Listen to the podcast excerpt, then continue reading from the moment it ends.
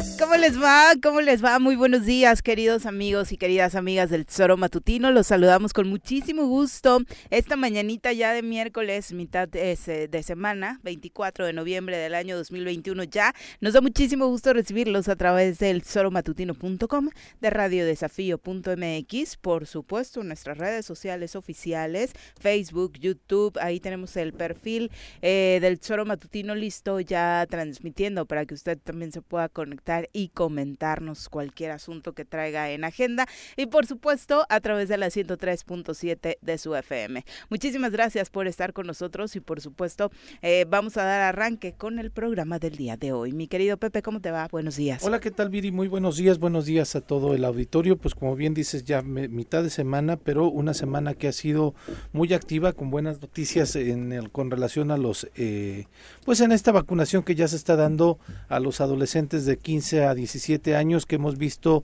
bastante participación. Ayer por la tarde algunos decían que tenían temor de que no pudieran alcanzar vacunas. Eh, alrededor de las 3, 4 de la tarde a mí me reportaban, no sé, tú tal vez estabas en el sitio, que en el ayuntamiento pues evidentemente bajó mucho la afluencia ya por la tarde y que todavía tenían posibilidades de vacunarse. ¿no? Sí, creo que fue el punto donde más eh, menos problemáticas ah, hubo eh, para el tema de la vacunación. La verdad es que fluyó bastante ordenado. De pronto en la mañana llegando al punto, eh, terminando el programa, la verdad es que sí, eh, porque aparte fueron ramificaciones, ¿no? De pronto en otros puntos de vacunación es una sola línea y alcanzas a calcular muy fácilmente. Acá, al estar ubicado en el centro, una de las eh, filas iba eh, todo en Esahualcoyotl, otra iba todo rumbo a la comercial mexicana, rumbo a, Avenida, Morelos, y de ahí se desprendía todo Avenida Morelos llegando hasta la Hispano, más o menos, ¿no? Y luego había todavía otra que eh, estaba precisamente por todo Galeana, ¿no? Desde el ayuntamiento bajaba, se iba todo Galeana y también eh, se iba hasta pues darle la vuelta a tesorería, o sea, dos cuadras más. Y la verdad es que fluyó en cuanto llegaron las las vacunas, empezó a fluir muy rápido y también era como visiblemente más fuerte, parecía más caótico porque estaban acompañados de papá y mamá, ¿no? En la mayoría de los casos, entonces o, mínimo llevaban un acompañante aunque no fuera papá y mamá y esto hacía que visiblemente fuera más fuerte. Creo que el punto donde más se complicó fue en eh, la unidad deportiva Fidel, eh, porque por ahí estuvieron incluso con manifestación en, Boulevard Cuauhnáhuac. Y es que el tema fue de que, eh, pues mencionaba la autoridad que estaban llegando algunos jóvenes, algunos adolescentes, algunos familiares de ellos a intentarse vacunar, pero no eran del municipio de Cuernavaca. Entonces hay que tener un poco de tranquilidad. El, el, doctor Bandiga ha mencionado que hay suficientes vacunas para toda la población de esta edad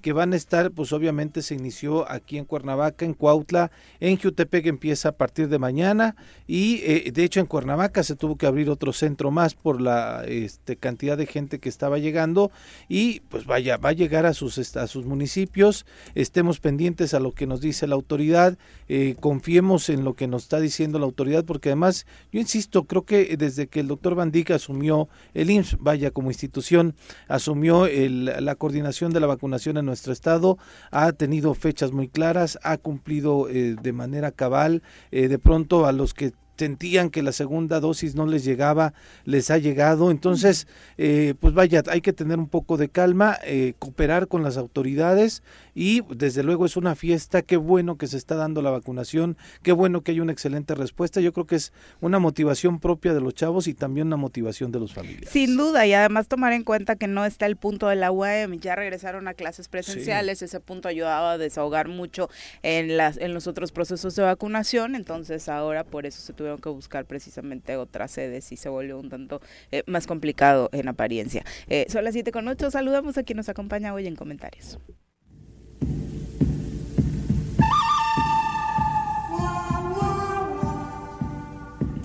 Partiendo desde la ex hacienda, pasando por la parada del 84 y cruzando el puente del pollo, llega Carlos Caltenco a la cabina del Choro Matutino.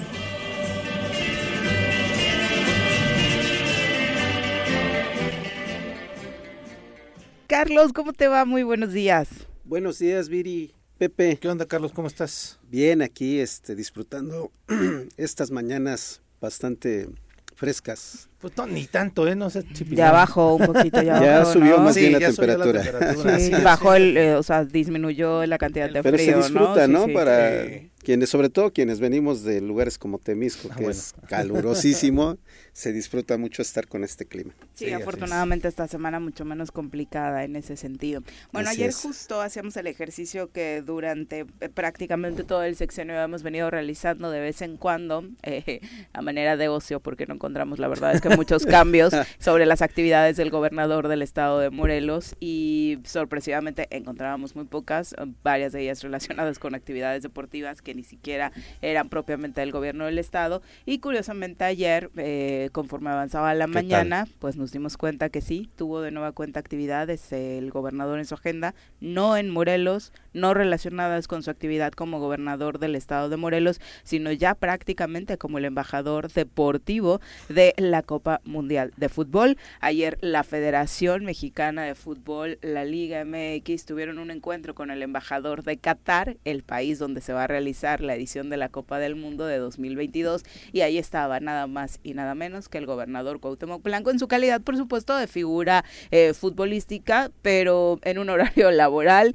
en un momento en el que, por supuesto, siempre lo ha necesitado, pero Morelos lo necesita eh, más que nunca por el tema económico, por el tema eh, sanitario, por supuesto, por el tema de seguridad, pero la prioridad, como ya lo hemos revisado en las actividades del gobernador, pues están centradas en esta preocupación porque la selección califique al Mundial de Fútbol. Y además, eh, pues por la tarde tuvo otra actividad en la que acompañó, porque ni siquiera era un evento propio de gobierno del Estado, simplemente fungió como acompañante de la entrega de eh, trabajos por parte de la SEDATU en el municipio de Jojutla a los habitantes de, esa, de ese municipio. Que tiene que ver sobre todo con la reconstrucción. exactamente, eh, de la mano de Infonavit y SEDATU entregaba estos, estos propiedades ¿no? a quienes desafortunadamente pues perdieron sus eh, domicilios, sus casas, sus hogares en el sismo de 2017. Y es que, casi a la par de que se estaba dando este enfrentamiento a balazos en Miacatlán, en, donde hubo tres personas eh, pues eh, abatidas no por este enfrentamiento que hubo entre policías ministeriales y eh, pues gente del señorón es lo que menciona la, la fiscalía. Era cuando estaban subiendo el tuit en donde el gobernador estaba diciendo estamos con el, embajador de Qatar en México en compañía de Miquel Arriola John de Luisia Adrián Chávez Manuel Negrete y Carlos no sé qué Carlos sea ahorita voy a ver en la cuenta regresiva rumbo a Qatar pero a Qatar para qué todavía ni sabemos si vamos a ir. Bueno, yo estoy confiado que vamos a ir, ¿no? Estoy confiado que vamos a ir. Carlos Padilla, es el, expresidente del Comité Olímpico Mexicano. Este, era otro de los acompañantes ahí. Sí, por supuesto se viene el, Mundial de Fútbol en México. Ahora sí mostraste la vena Cruz Azul. No, pues es que digo, estamos esperanzados en que vamos a ir. Económicamente este, eh, ni a los organizadores de la Copa del Mundo le dejarían dejar fuera México, ¿no? Un chorro de mexicanos ya están dispuestos a ir. Yo ya estoy este, ahorrando en el cochinito para ir a Qatar, según. no, pero, pero justamente en ese momento me sorprendió que llegara Jojutla, ¿eh? Porque previo el, secretario Román Meyer estuvo en los patios de la estación en esta, eh, pues esta inversión que, vaya, impresionante que, están. Sí, sí, sí, ¿no? 70 millones de varos se están invirtiendo ahí para intervenir no solamente las canchas, él mencionaba ayer de algunos andadores dentro de la, de la comunidad de la estación, hablaba sobre los eh, más de mil predios este, regularizados ya dándole certeza jurídica acá y eh, este en esta obra que pronto se han peleado entre que la gestionó el, el alcalde, la gestionó el, el, gobernador y el gobernador hizo una entrega de escrituras hace 15 días aproximadamente a muy pocas personas, ¿no? Este y nos sorprendió, a mí me sorprendió de manera particular que el secretario este, estuviera el día de ayer acá eh, solo, sin ninguna autoridad local, ¿no? Eh, se menciona, mencionaba también que estuvo en esta reparación que se está haciendo a la casa del general Lázaro Cárdenas de Palmira, ¿no? Que se va a construir en un centro cultural. En CIVAC también se este, estuvieron haciendo revisiones ah, de una obra que Y ya después se fue al evento magno de Jojutla, ¿no? Donde anuncian ahí eh, la cantidad de dinero que se ha invertido por la cuestión de la reconstrucción, esta fundación que tiene, que es un brazo del Infonavit que ha rehabilitado en Jojutla, eh, pues desde plazas cívicas y demás, ¿no? Y, el contraste eh, de este funcionario, a mí me llama la atención, el contraste de este funcionario con todo lo que estamos acostumbrados es, ves las fotos y trae botas de trabajo, con el, con este empolvadas porque aparte es un hombre que no hace política no. su gorrita de Los Ángeles sí sí sí. viste de negro una playa negro normalmente así. Orientado y llega al trabajo ejecutivo no a dar resultados. y en estos eventos que este que en estos eventos de protocolo que además se le nota no tan cómodo, ¿no? E, es creo que el secretario que menos política hace dentro del gabinete de Andrés Manuel bueno, y eso se agradece. Pero menos, menos política tradicional, hace mucha política, no por nada. bueno, es que desafortunadamente le ha dejado en este país hacer política es vestir de traje, es llevar acarreados, es decir, miren, tomarte la foto con todos los que están beneficiando y bueno, ya, ya sabemos eso. Dato importante, no por nada el presidente le ha dejado la mayor parte de los recursos para la operación en municipios hace dato. y además es el integrante más, joven, ¿no? Del gabinete y eso también es otro Ahora, yo eh, recuerdo que, como el contraste, alcalde, ¿no? creo que todavía estaba en Cedesol, pero este cuando iniciaba el gobierno de Graco vino Rosario Robles, fuimos al Universo. Ah, se hizo un evento, de un ching, muchísima gente, ¿no? Y nada más estaba anunciando algo, ni siquiera era este esa, esa es la política, Sí, exactamente. Una serie de acciones. Entonces, justamente ayer que tenía yo chance de hablar con el secretario le decía eso, ese viraje de las de, la, de las formas, ¿no? Esa esa conducción distinta de todos los funcionarios en donde se hacían los eventos grandísimos para aplaudirles a ellos, ¿no? Entonces da gusto. trabajo, trabajo y muy muy bien hecho. Mira, hay algo que no debemos, volviendo al punto, no debemos dejar pasar las edades de las personas detenidas. y, me sorprende que hay una adolescente mujer de, de 17 años. Eh, señor gobernador, ahí debe de poner el ojo. En el Nuestra juventud está de ayer, de ayer, de Miacatlán. De, Miacatlán. Este, ahí es donde está el tema, ahí es donde se tiene que poner el ojo. Y las últimas detenciones han sido adolescentes, jóvenes. O sea, nuestra juventud está siendo atraída sí, claro armada y eso este, revela la total falta de atención en el tema de prevención en la seguridad pública. Porque además los chavos iban armados, pero además con armas armas largas, sí, armas largas, ¿no? Este, de pronto he visto algunos videos en donde quieren como echar la culpa a los policías, no lo sé, ¿no? A los ministeriales de que los ejecutaron ya cuando estaban este sometidos. sometidos. Realmente no lo sé no el video que, que yo vi está muy lejos no no permite tener una lectura clara de esto pero este digo también en este lugar eh, iban los ministeriales a una diligencia distinta, estaban haciendo un trabajo y distinto. Y es cuando los rebasan, los alcanzan y se dan cuenta de esta, de que van con, armas, les piden que se le, que se, que se paren.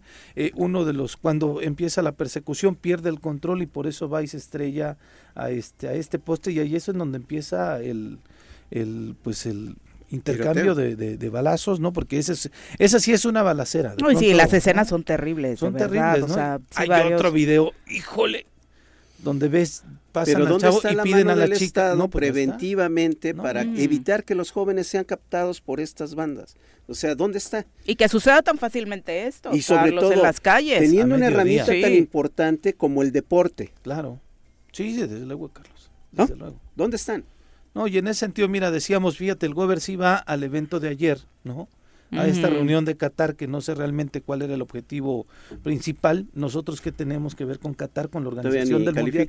Pero además es me apura, ¿no? Es empezar a promover eh, las agencias de viajes, todo este tema. ¿no? Pero no estuvo en el evento de, premiación. con un secretario. Con el de Sedatu sí estuvo en Jujutla, en Cuernavaca. a Jujutla sí alcanzó a llegar y la verdad me sorprendió, qué bueno que llegó, ¿no? Este, pero no estuvo aquí el 20 de noviembre en la premiación a los, al mérito deportivo de Morelos.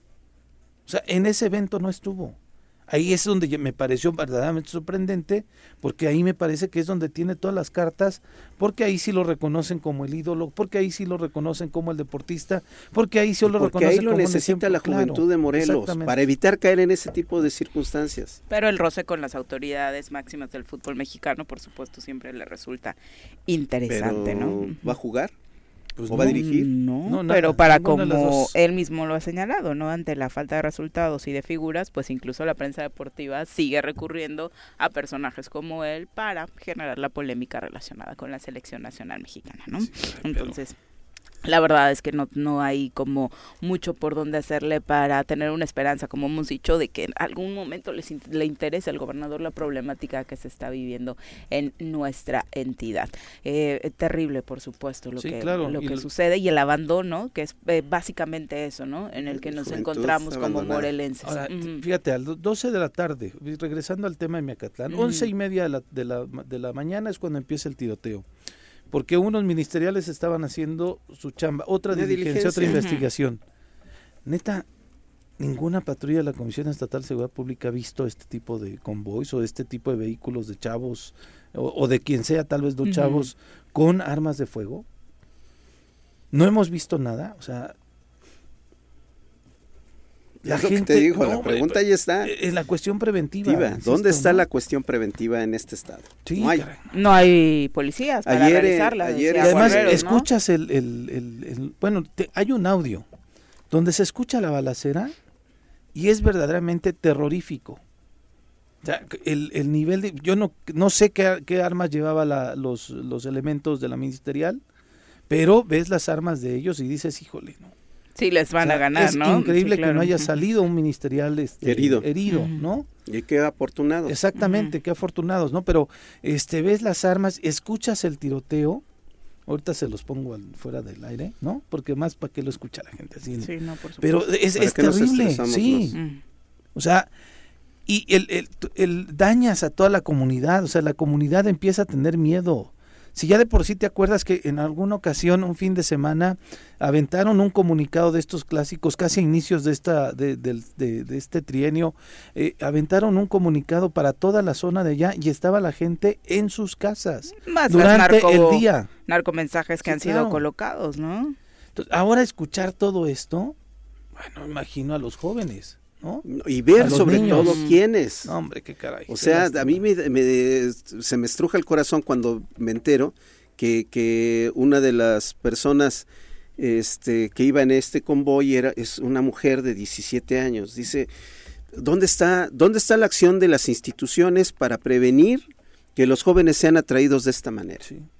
Y que la chica decía, tengo una hija, tengo una hija en el video, caray. Híjole es, es, es como casi escena de película. Mm. O sea, lo digo así porque es dantesca, no la puedes creer, no te imaginas que suceda eso en nuestro estado, pero desafortunadamente está ocurriendo. y desafortunadamente lo estamos viendo, ¿no? O sea, se hace, porque de pronto poner estas imágenes en algunos medios no es generar morbo, sino es también darnos un golpetazo como sociedad para decir que no debemos de permitir que estas cosas sucedan. Y al no debemos de permitir al menos es exigirle a la autoridad que se ponga a trabajar para que estas cosas no sucedan. Desde el ámbito preventivo, ¿no? Y desde luego desde el ámbito punitivo de castigar a la gente que está involucrada en esto, ¿no? Pero además ves jóvenes que además la, la, el narcotráfico o la delincuencia organizada recluta a los chavos, ya lo sabemos desde hace mucho tiempo, ¿para qué? Para que sus penas no sean las más, este, las más fuertes, las más severas, Cinco años y después en poco tiempo ya estén en las calles otra vez y puedan ir estos cuates a recogerlos otra vez, porque además cuando salen de la cárcel o cuando salen del sistema penitenciario no tenemos la capacidad como sociedad de, darles una oportunidad de nueva cuenta, ¿no? Y lo que hacen es pues, regresar al caminito que ya conocían. Esa es la realidad terrible que tenemos de la juventud. Quizá diremos, no estamos en la situación. No está generalizando. Está como en Zacatecas también, ¿no? Que Zacatecas tiene una particular, particularidad muy grave de, violencia en estos días. El presidente parece que va hoy a Zacatecas a ver qué es lo que pasa en Allá Guanajuato. Va a estar, bueno, los ocho cuerpos colgados. Claro, claro. Pero aquí está pasando, y si nos, nos hacemos la numerología, si ya llevábamos 29 personas eh, que habían sido asesinadas de forma violenta hasta el 11 de noviembre, ahorita que ya tenemos el doble de, esos días, realmente no hemos aventado el lápiz para saber cuál es la situación de violencia. Porque más es de violencia no solamente entre ellos, sino hablamos de violencia de inseguridad, donde han, asaltado a gente y han matado a gente, como nuestro compañero de Tigres Yautepec. O sea, no es un tipo, ya no quepa, ya no cabe, perdón, ya no, ya no podemos eh, admitir que digan se están matando entre ellos. No, también hay gente que está siendo asesinada por delitos de, que deberían ser el robo, el robo, el, el casa habitación, demás, pero también ya se meten a tu casa y te matan. Ya te asaltan en la calle y te matan. Entonces ya estamos padeciendo no nada más un tema de violencia, sino de ataque a un tema estructural. Exactamente. Un tema estructural.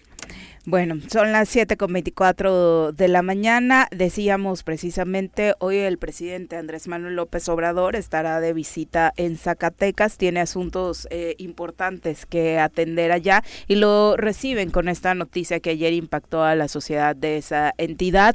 Eh, ocho cuerpos que desafortunadamente fueron encontrados colgados en diferentes puertos, eh, puentes de Fresnillo, Zacatecas. Se confirmó la localización de tres de ellos en un puente peatonal de la comunidad de San José de Lourdes, tres cuerpos más localizados en otro punto de esa misma comunidad, colgados en un árbol, dos cuerpos más fueron localizados en un predio entre la comunidad de San Ignacio y San Gabriel. Se realizó un operativo obviamente impresionante. Y es que en Zacatecas la violencia se ha recrudecido por lo que se dice es una disputa de territorio entre el cártel de Sinaloa, el de Jalisco Nueva Generación y los Zetas que ahora han mutado con una combinación a, un grupo que va creciendo conocido como los talibanes. ¿no? Eh, es de verdad terrible lo que está viviendo esta entidad y ahí el presidente decidió presentar eh, lo que ha llamado el plan de apoyo eh, precisamente para las entidades, eh, tal como lo ha hecho en otros estados. Eh, el, Zacatecas, ahora que vive una ola de violencia, el presidente López Obrador lo visita para atenderle la mano en cuanto a atención para la inseguridad y los conflictos colaterales que esto trae consigo, ¿no? Tal y como en algún momento pues también se intentó hacer en otros estados. Guerrero, ¿no? El más reciente, donde se combinó un tema de, apoyo electoral, un respaldo a la nueva gobernadora y también la atención a, estos temas de inseguridad. Que en Guerrero fue con casi todo su gabinete, ¿no? y recorrió la sierra, además. Exacto. sí, sí, sí, mira. bueno, es un, es un perfil de atención a los problemas totalmente diferente. Quisiéramos ver en la entidad que nuestras autoridades hacen lo mismo. Sí, claro. Mm. Frente a las situaciones que se presentan y que van y se presentan en los lugares y que dan soluciones. No, aquí desafortunadamente se esconden. No hemos escuchado al vicealmirante en este mes más que la vez que confrontó a los diputados. Mm. Pero ante la situación de inseguridad que vive nuestra población, no les dice el vicealmirante qué es lo que tenemos que hacer. O qué es lo que está haciendo él incluso, ¿no? Entonces es, es, terrible. Y además en Zacatecas, que están estrenando gobierno también prácticamente, reciben el, sí, con, con, el hermano de Ricardo Monreal, reciben el, el, estado ya calientito también desde luego, ¿no? Y la delincuencia organizada aprovecha en esta eh, recomposición de los gobiernos, eh, lo mismo está pasando en Michoacán, ¿no? Este, en esta recomposición de los gobiernos aprovechan estos, pues no sé si vacíos, o de acomodos o posibles, este, pues apenas me voy sentando en la silla, sí, ¿no? Apenas me voy sentando en la silla, entonces le voy enseñando y mostrando mi músculo y desafortunadamente, insisto, pues, la situación de violencia está muy, muy complicada. Son las 7.27, nos vamos a nuestra primera pausa, por supuesto, no sin antes invitarlos a que participen con sus comentarios en nuestras redes sociales o marcando a cabina al 311-6050. Volvemos.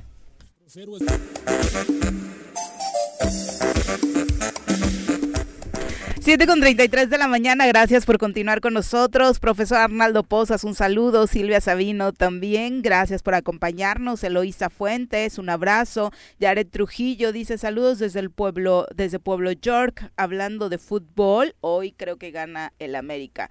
La van a tener complicada, ya les decíamos, es un eh, partido que llega mm, anímicamente muy bueno para Pumas, ¿no? Es, mentalmente están crecidos y, y, eso se le puede complicar a la América que sin duda salta a la cancha como favorito. Eh, hablábamos en el corte, Carlos, y, y pregunta al aire porque ayer hacíamos mención eh, eh, quienes nos encontramos en cabina, incluido Paco Santillán, sobre este tema de la entrega-recepción, preocupados por lo que se declaró, sucede en el municipio de Temisco, donde las cosas no han fluido. Escuchábamos declaraciones de la alcaldesa electa, Juanita Ocampo, en un lugar en el que estaba, en una entrevista donde la acompañabas y alcanzabas a compartirle a los compañeros de medios medios de comunicación que no, lo, preocupante es que no existían sanciones, que no tenía dientes. Eh, la, ley, orgánica no para tiene que sancionar a quienes, a los alcaldes salientes que no entreguen información. Así es, este, finalmente es un agravante el, el día 31 de enero cuando ya o entrega la ocurra perdón la entrega este formal. formal, y este y real de los poderes en ese momento se hace un acta circunstanciada en donde se asienta que no se entregó información. Eh, esto se convierte después en, cuestiones de agravante. Pero el, el tema es criminal. Es igual de criminal que lo comentábamos hace rato. En primer lugar porque cuando Juanita le entrega a Yasmín este, en el proceso de entrega-recepción se le entregó toda la información que solicitó. Toda. Desde tres meses antes de, que terminara. E incluso eh, el exhorto para que se instalara la comisión de entrega-recepción vino de la administración saliente. Ok. ¿No? En este caso, eh, eh, hay una negativa total, tiene más de 10 días del, del oficio formal en el que se solicita la entrega recepción o 10 días y hasta el momento no ha habido ni siquiera una comunicación. Eh, esto no preocupa. No ha respondido el oficio, no, ha, ni siquiera ha echado una llamada a la presidenta, a su a su par para decir este estamos listos o espérenme tantito, ¿no? Y el tema no de, muchos este presidentes salientes que es un tema que que eh, comparten, porque no es exclusivo nada más de Temisco, hay otros municipios que están pasando por la misma situación. Pero los menos, ¿no, Carlos? O sea, creo que en este periodo sí son los menos los que están enfrentando conflictos en el tema de entrega-recepción. Sí, pero a final de cuentas no debiera de ser. No, ah, claro, claro. O sea, no, no, debiera ser. no deberíamos estar hablando ¿Qué otro municipio este tienes detectado tú? Este, tengo entendido. Cuautla, ¿no? Este, Cuautla. Me parece que, este eh, ahí se me, Digo, los más conocidos son Temisco y Cuautla con este tipo Puente de problemática. Ah, sí, Puente también. Puente Dixla, creo que ya hay problemas en el caso de Cuernavaca.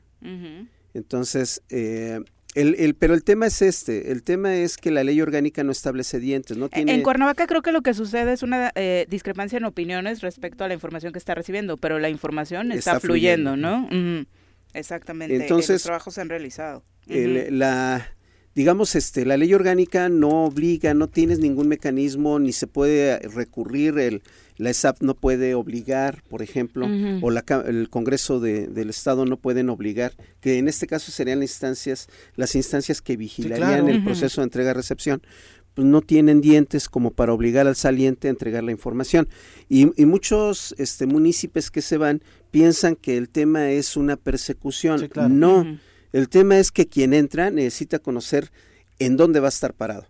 Y, muchas veces ni siquiera hay intenciones, en el caso particular de Temisco, yo les puedo asegurar que la administración eh, que va a entrar no tiene la intención de quedarse en el pasado, tiene más bien la intención de, avanzar. Construir, sí, claro. Y para eso necesitas saber dónde vas a estar parado. Por ejemplo, tema fundamental, monto y cantidad de asuntos este, jurídicos pendientes.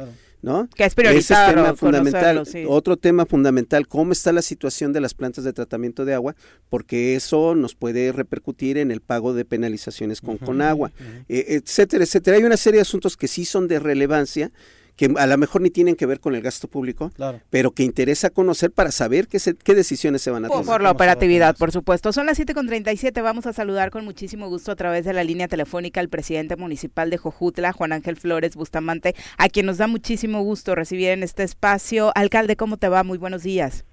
¿Qué tal, Viri? Buenos días. Un gusto saludaros a los tres y a toda la gente que nos escucha. Oye, muy buenas noticias. Ayer eh, llegaron para variar desde Jojutla. Eh, bueno, primero el asunto relacionado con un tema trascendental para el municipio, que es la reconstrucción, en la cual de la mano del gobierno federal se va avanzando. Sí, así es. Estuvo nuestro secretario a nivel nacional, ¿no? De SEDATO, eh, Román Meyer. Estuvo el director también general del Infonavit, nuestro gobernador del estado y bueno, se dio un informe, digamos, de lo, de lo que se ha avanzado por parte de CONAVI, por parte de... Eh, vamos a revisar las cifras porque ellos eh, aducen a que son 60 viviendas las que faltan. Yo dije al presidente, yo tengo otros datos, ¿no? Este, vamos, no, y es que eh, entiendo, el problema de fondo es de que efectivamente hay 60 que son las que se pueden hacer o las que hacen falta y que están en condiciones de hacerse porque la gente tiene sus papeles en orden. Pero tenemos algunas algunas familias que no son pocas que pues tienen ellos que, que decidir, que tomar una decisión y lo decía ya en una entrevista, ¿no? O sea, y es lo que vamos a revisar, o sea, tenemos muchos porque son problemas legales entre las propias familias, es decir, es una sola propiedad, hay dos, tres hermanos y no se ponen de acuerdo pues para quién va a ser la casa, ¿no? Y no se pueden construir tres casas en un terreno que donde solamente cabe una, o sea, y entonces pues al final son temas de, de terrenos que están intestados, que están en un juicio o que no tienen forma de demostrar la propiedad, aunque tengan una posesión, ¿no? O también el tercer caso es de aquellos que están en una zona de riesgo y que evidentemente si no hay una, una acción que el propio, la propia familia pueda hacer, como por ejemplo un muro de contención, que si está en un río, si está en el río o, alguna situación que, que permita darle más seguridad a la vivienda, pues no van a poder intervenirla eh, pues nadie por parte del gobierno porque pues es un riesgo finalmente para la familia y también de responsabilidad para el gobierno. Tú has hablado de más de 200 casas, ¿no, Juan? Sí, exacto. son alrededor de 200 las que tenemos en este problema. no Bueno, un poquito menos podrían ser, eh, porque nosotros tenemos un rezago de 250 aproximadamente. Si quitamos las 60 que están en condiciones, pues son 190. En el boletín de la SEDATU hablan de 62. Exacto. ¿No? Pero sí, es una, es una constante. Me, me, di cuenta yo en Zacatepec que de pronto había dos casas, una abajo, otra arriba, pero solamente unos documentos donde acreditaba una familia. Entonces, eso todo un tema. Que aparte en todo Morelos es una constante, ¿no? Sí, pero que en, las, reglas de operación, en las reglas de operación de en aquel tiempo el Fondem, ahora no sé eh, cuál sea este, exactamente las reglas de operación, sí son muy específicas en ese sentido. Pero sí, es que te, te apoyan con una casa Pepe. Entonces, pues acá, acá somos muy muy familiares, ¿no? Y nunca nos queríamos ir de la casa del papá, ¿no? Exacto. Y entonces, pues construíamos arriba de la casa del papá y luego el hermano se casaba y decía, pues papá, pues si mi hermano ya construyó arriba, pues ya le hecho el tercer piso, ¿no?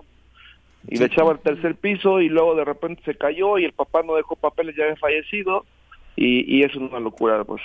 Sin lugar a dudas, pero ¿qué opciones se le podrían dar o se les están dando como asesoría a estas familias, alcalde?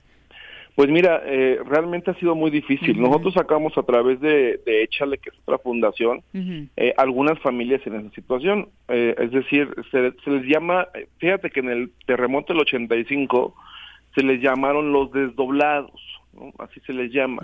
Es decir, que había dos, tres familias viviendo en un solo predio, eh, de repente pues sucede el terremoto y pues bueno, o sea, el dueño del predio pues corre a las otras dos familias, ¿no? O sea, entonces se quedan sin hogar, se quedaban en la calle prácticamente. Así tuvimos varios casos de gente incluso que eran hermanos y vivían sobre la calle en casas de campaña y así se echaron tres años, ¿eh? O sea, la verdad muy muy lamentable y entendible también por una parte, porque también pues las familias dicen, bueno, pues sabes qué, pues es mi oportunidad de, de ya no vivir amontonado, ¿no? O sea, eh, y pues bueno, al final de, de, esta forma nosotros conseguimos 90 viviendas que se están construyendo.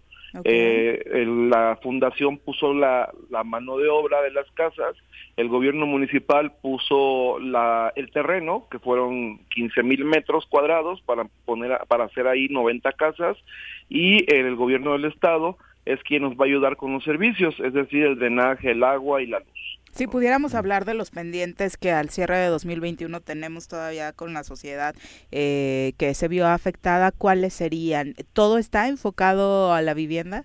No, fíjate que el, grave problema que tenemos es el tema del drenaje. o sea, nuestro drenaje de la ciudad colapsó, o sea, totalmente, ¿no? Entonces, eh, pues estamos ahorita enfocados en construir eh, pues el drenaje y obviamente pues las calles. Entonces, pues ahí vamos, ¿no? O sea, eh, ahorita estamos por inaugurar 27 obras eh, que no hemos inaugurado, ¿no? De hecho va a ser maratónico la próxima semana porque vamos a queremos inaugurarla antes de nuestro informe. Nuestro informe están cordialmente invitados el 14 de diciembre. Antes de que llegue el nuevo presidente. Bueno. antes de que llegue el nuevo presidente. ayer me gustó, bueno, ayer ayer este en otra reunión de otra naturaleza pero me gustó mucho lo que mencionaste, cómo está haciendo el proceso de entrega-recepción en Jojutla. Tú te vas a entregar a ti mismo, pero ¿por qué no nos compartes esa parte? Porque creo que es un ejemplo. Justo estábamos hablando de la problemática que existe en el Estado. Escuché, escuché. Eh, pues fíjate que, mira, yo lo que quiero es un tema de transparencia, ¿no? Y sobre todo un tema en donde cada quien asuma la responsabilidad de sus actos.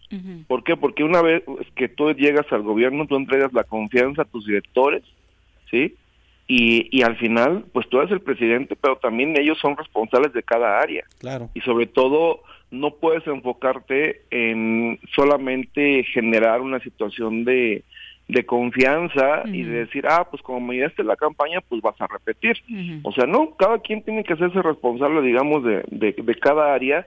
Entonces, lo que yo hice para que no se viera como que, ah, pues yo, yo me entrego a mí mismo, ¿no?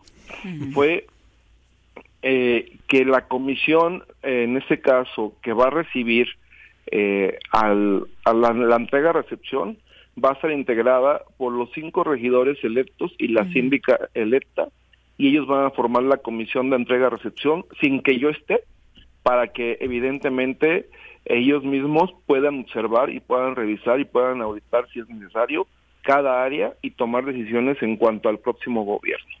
Me parece un ejercicio de transparencia bastante, ¿no? Y, ojalá quienes tienen eh, diferentes alcaldes entre el electo y el saliente, pues pudieran tomar esto, por supuesto, como ejemplo, como ya lo mencionábamos en otros eh, municipios. y decíamos, entonces la siguiente semana tienes cargada la agenda de, entrega de obras. Pues el próximo mes. Ajá. A partir de diciembre. Sí. Lo bueno que ahora ya usas tenis y no te cansas tanto, alcalde. no, de verdad ya así de ya es, ayer terminé, no, y ahorita tengo una caja, porque como estamos con la auditoría 2020, te lo juro que si vieran la caja que tengo que firmar ahorita, ayer me dormí hasta las doce y media de la noche firmando este todo lo de tesorería y, y bueno, y ahorita nada más estoy viviendo la, de aquí de lejos. Oye, Juan Ángel, ayer el mismo secretario eh, anunciaba que hay una inversión de 107 millones de, de, pesos en, en Jojutla. dime tú cuáles obras ya están avanzadas, cuáles ya se entregaron y cuáles están en proceso. Ahí va la Casa de Cultura de Tlatenchi, el Centro Cultural La Perseverancia, el Centro de Atención y Desarrollo Infantil CADI, el Consejo Nacional de Fomento Educativo CONAFE en Santa María Tlatenchi y la renovación del Parque Ecológico Ojitos de Agua. Sí, es correcto. Todas están en proceso. De hecho, eh, la que nos van a entregar primero va a ser la, la calle de Ricardo Sánchez. El gobierno federal está haciendo eh, la calle de Ricardo Sánchez en contraesquina, por decirlo así. Nosotros con nuestros recursos propios estamos haciendo la calle de Hidalgo. Eh, es decir, estamos avanzando y mi proyecto es seguir avanzando este año en calles del centro, pero también en las colonias. Y, y todas las obras, esas, esa calle nos la van a entregar el 30, el 30 de diciembre aproximadamente. Eh, eh, ojitos de agua nos, nos van a estar entregando a finales de enero eh, y los dos Cádiz de igual forma y la perseverancia eh, también nos la van a entregar en marzo. Pues la perseverancia es, una obra de alto impacto, ¿no? Sí, claro que sí, son obras bastante importantes. De hecho, fíjate que teníamos primero un proyecto, una cuestión de 260 millones de pesos, iba a estar increíble. Desgraciadamente, o afortunadamente, porque también hay que decirlo, pues bueno, este se, se compartió ya con otros municipios ¿no? Luego le, le digo yo, este, le voy a decir allá a la presidenta ahorita que está Carlos Caltengo ahí le voy a decir Dile de una vez una de las calles de una de las obras que lleve el nombre de Gracias a Jujutla no porque nos quitaron para darle a Temisco de hecho Ay, sí. qué fea indirecta. una derrama de 80 millones más o menos para para Temisco. Esto es a través del PMU ¿eh? del programa de mejoramiento urbano. Ajá, y que, que, es un, un buen programa que trae ahora Sedatu no Juan Ángel Sí, son esas. Haz de cuenta que en un principio eran 260 millones de pesos. De hecho, teníamos la ciclopista ahí de Tequetenche, ¿no? Teníamos la calle de Leiva. O sea, nos quitaron varios proyectos. Entonces, la ciclopista eh, va a ser aguanta, va a ser para otro tiempo. Sí, exacto. Yo creo que vamos incluso va a ser muy difícil que ya la hagamos a través del PMU. Yo creo que tendremos que hacerla con nosotros, con nuestros propios recursos, aunque el gobernador también se comprometió en hacerla, ¿no? Ojalá que, que, nos pueda apoyar en el, en el próximo periodo. Eh, bueno, finalmente es un tema que tendremos que revisar porque si es necesaria. Cada fin de semana hay, hay cada vez más y más turistas de, en materia de deporte que vienen a, a Tequesquitengo y tenemos que darle seguridad a ellos. Sí, claro. Sí, sí, se ha notado en este cierre de año una mayor afluencia ya con semáforo verde, eh, alcalde, particularmente en, lo que corresponde a tu municipio. Sí, la verdad es que sí, gracias a Dios ha sido bastante, ¿no? Y yo espero que no haya consecuencias después. Pues al final, eh, como lo hemos dicho, o sea, pues bueno, estamos en semáforo verde, sin embargo el, el virus continúa y hemos visto que en ciudades europeas sobre todo, pues de repente están en verde y se regresan de repentinamente a rojo, ¿no?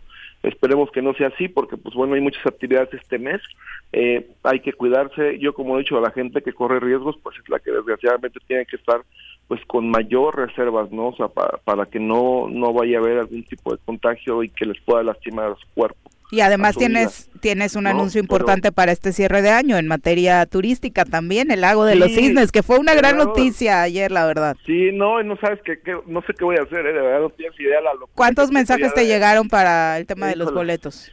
No, pues de hecho ustedes van a tener que regalar también. Ah, ¿no? Parece perfecto. Van a tener que rifar, ¿no? Ya digo, son, es una cuestión de rifa porque la idea es que los medios de comunicación se encarguen de hacer la invitación. Pero no, ya tengo ahí ya, te lo juro que más de 100 mensajes solamente en el transcurso del día, ¿no? ¿Cuánta gente cabe en el auditorio, Juan? Mira, caben caben mil personas, ah, pero pues tenemos que hacerlo para 500, ¿no? O sea, no, no podemos hacerlo para todas por el tema de la distancia. Entonces va, va a ser para 500 personas, pero pues solamente digo, eh, solamente de medios de comunicación de la zona, porque fue la idea que, que los medios de comunicación de la zona sur fueran los que se encargaran de, de regalar, de rifar, de hacer alguna dinámica para que la gente pueda recibir los regalos, este, los boletos, ¿no? Nosotros lo, único que pudimos, que pusimos es que, que llevaran un juguete para que no va a ser gratuito, pero sí un, un tema de dar, ¿no? O sea, para los pequeñitos que, que menos tienen, eh, de regalar un juguetito. La verdad es que un evento de estos, eh, mira, en, en, un escenario como el auditorio, porque ayer, ayer un periodista preguntaba, no, pero ¿cuánto vale? Dice, pues es un evento, eso es una entrada, te vale por barata dos mil pesos, ¿no? Eh, eh, pero dice, no, pero, pero, si en el auditorio dice, bueno, si fuera en este auditorio, pues como que ya sabes que no falta malinchista, ¿no? Este, no dice, ok, no es el Teatro de Bellas Artes, ¿no? Dice, bueno, mil pesos, ok, ¿no? Bueno, imagínate, y entonces la idea es pues que cada quien coopere con un juguete, por sencillo o bueno que sea, lo que le nazca al corazón, finalmente va a ser entregado un pequeñito, una pequeñita, el próximo 6 de enero.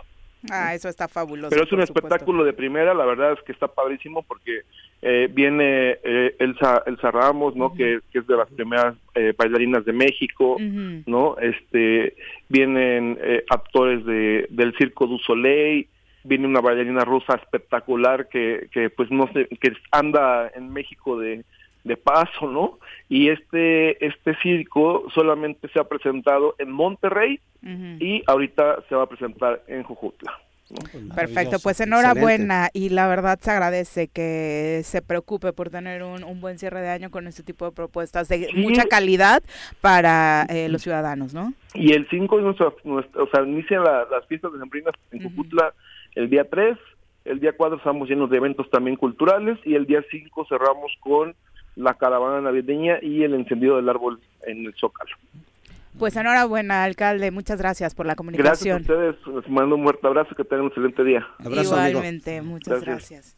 Bueno, pues a, eh, Jojutla siempre dando de qué hablar positivamente, ¿no? Eh, la verdad es que la agenda que traen, eh, que han traído al menos en este cierre de año, es muy, muy interesante. y está quedando padre la constitución la calle, ¿no? Está quedando padrísima los. que ese tema da para el tema que mencionó Juan Ángel de los drenajes. Sí. Da para una política pública de esta de este cierre de, la administración Oye, porque aparte no queremos ser trágicos, pero si se vuelve a presentar, si se que, estamos en riesgo todos los días de que se presente un episodio como el de 2017, ¿cuántos municipios no verían colapsar Todos sus drenajes, sus drenajes por lo obsoleto que son en su Ya tienen 30 años de vida, fue la tecnología que había en, el Pronasol y ya están este, deteriorados, o sea, ya están muchos de ellos totalmente destruidos, el agua va socavando por abajo y ahí vienen los socavones y todos esos relajos. Y hablando del tema de las administraciones municipales, ayer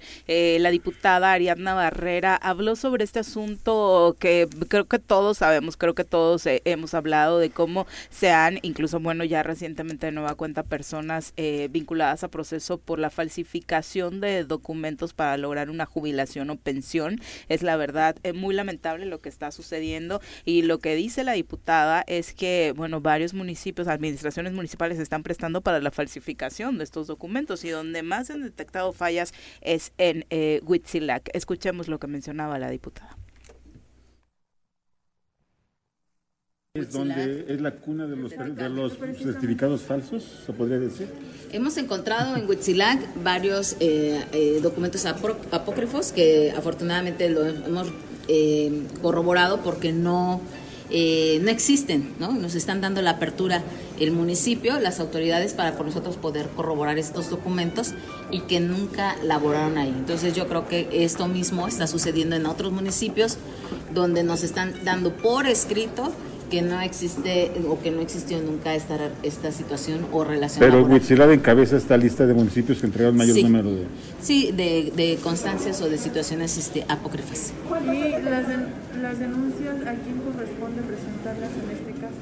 Pues nosotros las estaremos presentando ante la Fiscalía Anticorrupción. Yo creo que esto, una vez que estemos corroborando esta situación y que tengamos por escrito todos estos eh, señalamientos de, documentos, pues estaremos presentando la, denuncia ante la Fiscalía Anticorrupción. Es por eso que les invitamos y les exhortamos a todos los trabajadores que sabemos que cumplen con los requisitos y que son eh, ya una cuestión de derecho eh, que tienen, pues que no que no tampoco lo hagan por un tema de, obviedad, ¿no? O de, facilidad. Yo creo que todos tienen, los que están, tenemos mucho rezago de expedientes de orfandad, de viudez, de cesantía, y que yo creo que es, eh, son personas que han laborado más de 20 años, en, ustedes bueno, de verdad terrible, sí, por supuesto. Es lo peor, que, que este, gente que tiene derecho por una cuestión de, orfandad, de, viudez, yo tengo el caso cercano de una eh, ex compañera de trabajo de ahí del municipio que, que su esposo, elemento de la CES, eh, murió en un incidente y, al momento sigue parada su, su proceso de pensión. Eh, y es, es este triste que mejor otras otras este, personas, personas se vean beneficiadas del tema de las jubilaciones y de las pensiones, como ya se ha dicho, doradas. ¿Pero por qué? ¿Por qué no se sanciona, Carlos? O sea, no se le da seguimiento, ¿no? Eh, esto que está mencionando la diputada, ¿desde cuándo se, se, se, especula, no? Porque tampoco se han presentado demasiadas pruebas al respecto, pero es un secreto a voces, que se hace esto, que si vas y dependiendo del alcalde que esté, le dices que te eche la, mano. Hay que trasladarle la comprobación al SAT también, ¿no? Hay que trasladarle la comprobación al SAT. En el SAT es muy transparente, ahí te viene claramente toda la sabanita trabajado y tan tan. Pues ahí tendría que haber una adecuación en la ley, para que para que pudieran ver eso, pero además, como decía Viri, sancionar no solamente al cuate que promueve su pensión con estos documentos falsos, sino, a quien se los extiende, porque son documentos oficiales. Hay una firma ahí de alguien que estaba, eh, al menos se atrevió a decir que sí estuvo trabajando en el municipio, en ese lugar, y eso me parece también completamente grave, no solamente el vivo que la quiere presentar, sino porque seguramente hubo una lana de por medio. ¿Será? ¿No? Pues, si, no, si, tú, si tú vas a firmar un documento, ¿no? Si te dicen que firmes este documento, échame la mano, no creo que el échame la mano está ahí en un tema de que... No, porque regularmente con las pensiones doradas, pues sabemos que se trata ah, de pues, personajes o que representan políticamente alguna fuerza o que tienen alrededor eh, familiares o nexos con algún grupo político importante, ¿no? Sí, la diputada no habló incluso de, jubilaciones doradas, porque desafortunadamente vimos el caso de una policía de Cuernavaca, ¿no? Que esta policía de Cuernavaca intentó este, obtener su pensión a través de una documentación de justamente Huitzilac, falsa, ¿no? Y entonces le dan para atrás a la policía, ¿no?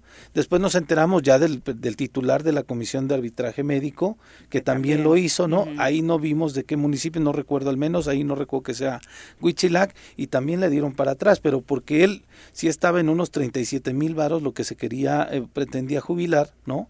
Mensualmente y pero presentando Ahí nomás para un retiro de pues, para las vacaciones. pero por ejemplo, la familia de un policía de, que gana 8500 pesos al mes es vergonzoso. O sea, es absurdo, eso es lo que es, es que son cosas que te que te encabronan. Y lo voy a decir como es. No, claro. Aunque luego me Yo, yo conozco un, caso igual cercano.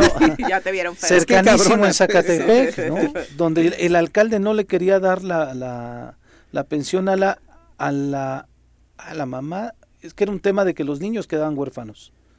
Y entonces eh, ya habían matado al papá dos años antes, que también fue policía, y después mataron a la, en un, en un, pues en el ejercicio de su deber a la mamá, y los niños los dos policías. sí claro. Fíjate eso es una pensión por, claro. orfandad. Y entonces la mamá estaba la abuela estaba este, promoviendo el tema para y no se la querían dar.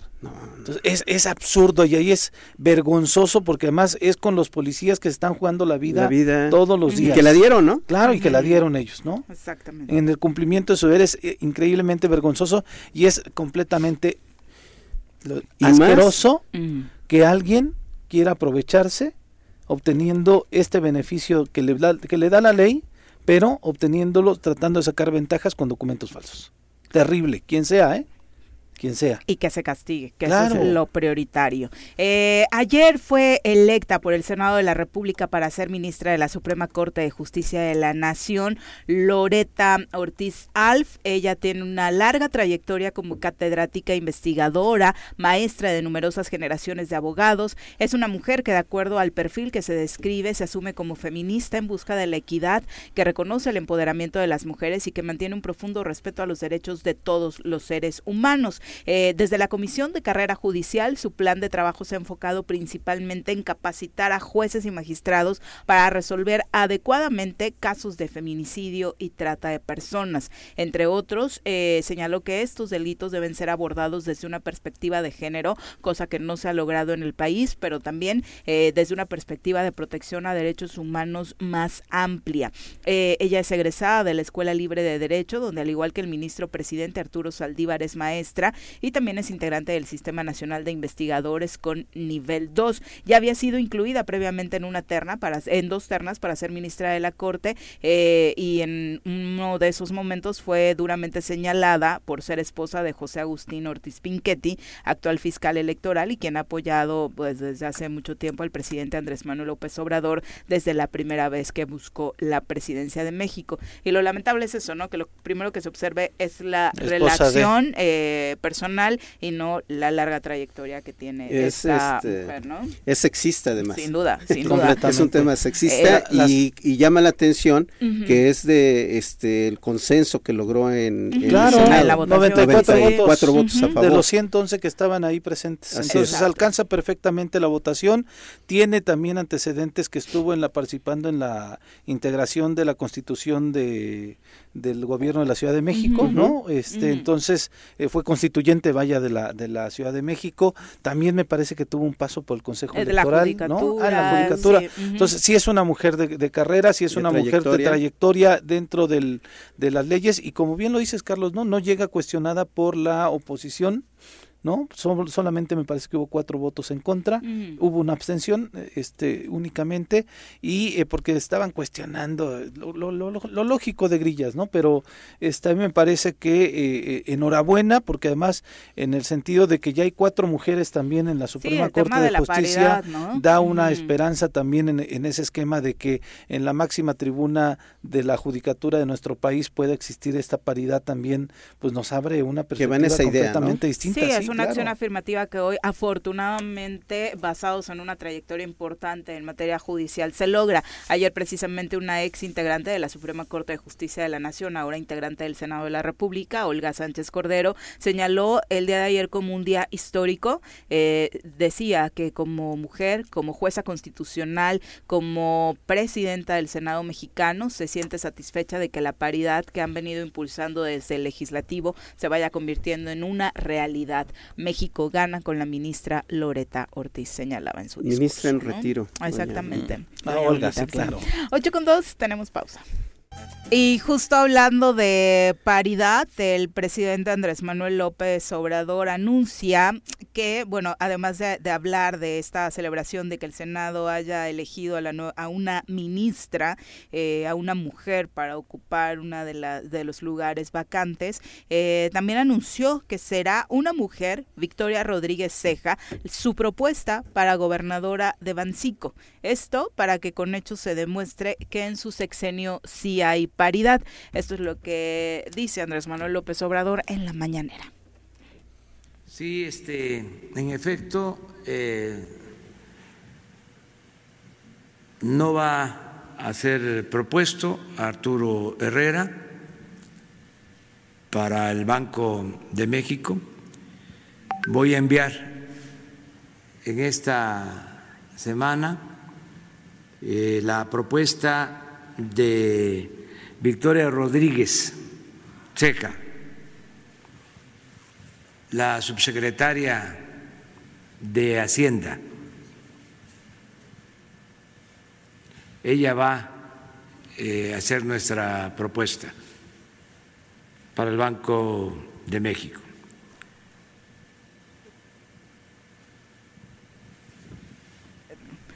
A veces no sé si ese espacio ya terminó.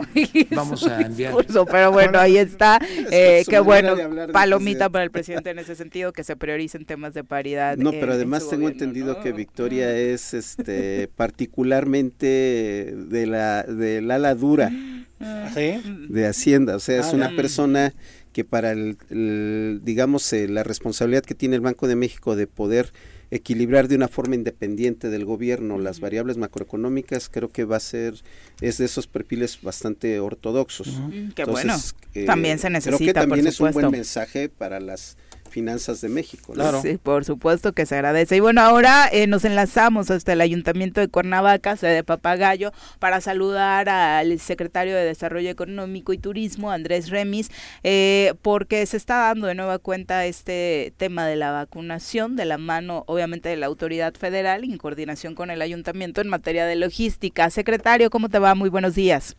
Hola, Viri, muy buenos días gracias por llamar. Al contrario, eh, la verdad es que decíamos ayer, eh, se volvió un tanto problemático por la cantidad de adolescentes que se dieron cita eh, para vacunarse en algunas sedes de la ciudad de Cuernavaca. Sin embargo, en Papagayo, a pesar de que visiblemente parecía que el problema podría ponerse complicado por el número de personas que había en las filas, podríamos calificar la jornada de exitosa. Sí, sin duda fue un éxito. Eh, sí, concuerdo contigo que eh, por cada vacunante venían, eran tres personas en promedio. Eh, entonces esto sí, sí complicó un poquito la operatividad por la cantidad de gente que había. Pero una vez que entraban a lo que es el circuito de vacunación, la verdad, todo fue un éxito, todo fueron sonrisas, todo fueron eh, eh, jóvenes llenos de, vida, llenos de, ganas de vacunarse. Creo que fue un éxito, fue un ejemplo para todos los adultos el comportamiento que tuvieron los niños. Eso también quería enfatizar. La verdad es que de pronto, pues te gana más el enojo cuando ya llevas un rato haciendo fila y demás, pero los chavos bastante tranquilos a la hora de, y mira que, que aguantaron eh, eh, un buen tiempo en la fila, el sol, eh, de, por la mañana frito, y la verdad es que no, no hubo contratiempos con ellos. Ninguno, y, digo la verdad, todo se debe un poquito a la terquedad de la ciudadanía, de, que les dice que no se tienen que venir a formar desde un día antes, aún así lo hacen. Eh, ayer fue muy notorio que a partir de las 12 del día ya había unas filas muy, muy pequeñas y, todo fluyó muy rápido. La verdad, las células de vacunación que se tuvieron, eh, mis respetos también, eh, se comprometieron con el trabajo y fue un trabajo, la verdad, ejemplar el que hubo ayer. Andrés, ¿tienen el número de gente que se vacunó ayer o todavía no lo tienen? Ayer fueron 2.670 y algo. Ok. Y, y desde, luego, como decía Viri, eh, fue el centro de vacunación en donde decíamos ya a eso de la una de la tarde algunos mensajes llegaban, decían, oigan, aquí en el ayuntamiento ya hay chance, hay menos gente, pueden venir porque había complicaciones en otros lados. ¿La expectativa es la misma para el día de hoy? Sí, sin duda, sin duda. La verdad, eh, creo que eh, la, la sinergia que se concretó entre lo que es el Seguro Social, Bienestar, Brigada Correcaminos, eh, la misma Sedena y el Ayuntamiento de Cuernavaca ha sido exitosa desde la primera vez que empezamos a trabajar en el punto Lagunilla. La organización ha sido prácticamente perfecta. Ayer fue un ejemplo más de lo que hace el trabajo bien coordinado entre instituciones y creo que hoy también será una gran fiesta de vacunación. Y obviamente desde el Comité Municipal de Contingencias ha insistido en que la vacunación es prioritaria para lograr esto, eh, esta campaña que se tiene de quédate en verde. Eh, sin duda, creo que la, la frase que se acuñó en el comité desde eh, un principio de, esta pandemia, que para salvar la economía primero hay que salvar la vida. Ahorita vemos que en prácticamente toda Europa ya se ve con alarma que viene la cuarta ola de, la pandemia y ya hay países que están optando por restringir otra vez la movilidad de una manera eh, muy, muy importante. Nosotros traemos un lapso de retraso de aproximadamente dos meses. Eso nos habla de que nosotros tal vez a, mediados o a finales de diciembre eh, tengamos otra vez problemática este esfuerzo que se está haciendo de vacunar a estos eh, muchachos que son un segmento de la población que tiene gran movilidad, creo que va a ser muy exitoso y nos va a ayudar. Ayer era muy agradable ver a los muchachos en el circuito de, de vacunación ya solos, sin el acompañamiento de sus papás, guardando distancia, usando los, eh, los cubrebocas, dejándose eh, desinfectar, recibiendo el gel de una manera eh, muy, muy agradable y al final era muy notorio el comportamiento de los muchachos. Yo te puedo decir que en un altísimo porcentaje salían dando las gracias. Eso, eso es algo que yo creo que también tenemos que, que adoptar toda la ciudadanía. Es un esfuerzo que se hace por parte de todos los que participamos y, también que ese comportamiento tan ejemplar que tuvieron los muchachos el día de ayer, que sea eh, que sea eh, una semilla para que así se empiece a comportar la gente, que entiendan que nos tenemos que cuidar entre todos. Aquí todos estamos en el mismo problema y el esfuerzo tiene que ser de toda la ciudadanía sin eh, dividirnos, sin segmentar de ningún tipo, sin polarizar. Exacto, que si te piden usar cobrebocas, que si te piden ponerte el gel o que te echen el líquido este a la hora de ingresar a la fila, no es por quererte hacerte un daño, no es porque la autoridad sea mala onda, es porque es parte del protocolo sanitario. Y, y no sé si coincidas conmigo, pero creo que curiosamente este grupo de adolescentes eh, de entre 15 y 17 y el primer grupo que fue el de adultos mayores, que por las complicaciones ya de, de salud o de movilidad iban acompañados, eh, fueron los menos problemáticos ellos, ¿no? De pronto alguna queja iba por parte del acompañante y demás, pero ellos particularmente creo que las primeras escenas cuando llegaban las vacunas por parte de, de Sedena con los adultos mayores, aplausos y, y demás, mucho entusiasmo porque además eran los primeros en recibir la vacuna y ahora los jóvenes que además creían que no les iba a tocar este año, ¿no? Sí, sí, sí, sí. La verdad es, es muy gratificante poder participar en este programa de vacunación y ver la reacción de la gente, ¿no? Y ver que, que esto va a permitir que pasemos una temporada navideña eh, pues mucho más tranquilos. Y, y creo que esta, esta semilla que se está sembrando en los chavos de que ellos son los que tienen que poner el ejemplo, eh, lo están recibiendo muy bien y lo están llevando de una manera increíble, la verdad. Oye Andrés, ayer este, en otro medio de comunicación que hizo, realizó un sondeo, justamente ahí en, en, ese centro de vacunación, escuchaba, desde luego los chicos van acompañados con sus papás, pues están en una edad este, pues son adolescentes, ¿no? Hay algunos adolescentes que ya se mueven solos, pero la gran mayoría yo creo que sí iban acompañados con sus padres. Pero la, la, la motivación me parece de los chavos para ir a vacunarse no era solamente, quizá en algunos casos sí la exigencia del papá, ¿no? Pero escuchaba que decían es por mi bien, para poder divertirme, porque lo ven así ellos, la posibilidad de poder salir, pero además cuidar a mi familia. Era eh, algo recurrente que yo escuché en este sondeo que realizó otros compañeros de otro medio de comunicación? La verdad, el, el comportamiento creo que fue inmejorable. Eh, yo veía, porque nosotros salimos en tres ocasiones a hacer un conteo eh, de todo lo que es la fila. Eh, hacemos uno a las seis y media de la mañana, hacemos uno a las diez y hacemos uno a las doce, que ya es donde vamos haciendo un cierre. Y, y veías a los chavos, muchos chavos ya estaban solos porque los papás habían tenido que ir a trabajar eh, o ellos, como tú dices, ya tienen una costumbre de movilizarse de manera autónoma. Y, y la verdad es ejemplar el comportamiento de los chavos. ¿eh? Yo platiqué con muchísimos ayer y, y la verdad eh, agradeces, agradeces que esa sea la juventud de, de la ciudad de Cuernavaca. O sea, ¿chupaste juventud ayer? Ya, es como se, pone como cadenero el secretario ahí en el punto de vacunación. esa ya es generación como de tus bisnietos, ¿eh? De Cuernavaca. Mejor no me hagan hablar, mejor no me hagan hablar porque me van a tener que cortar del aire.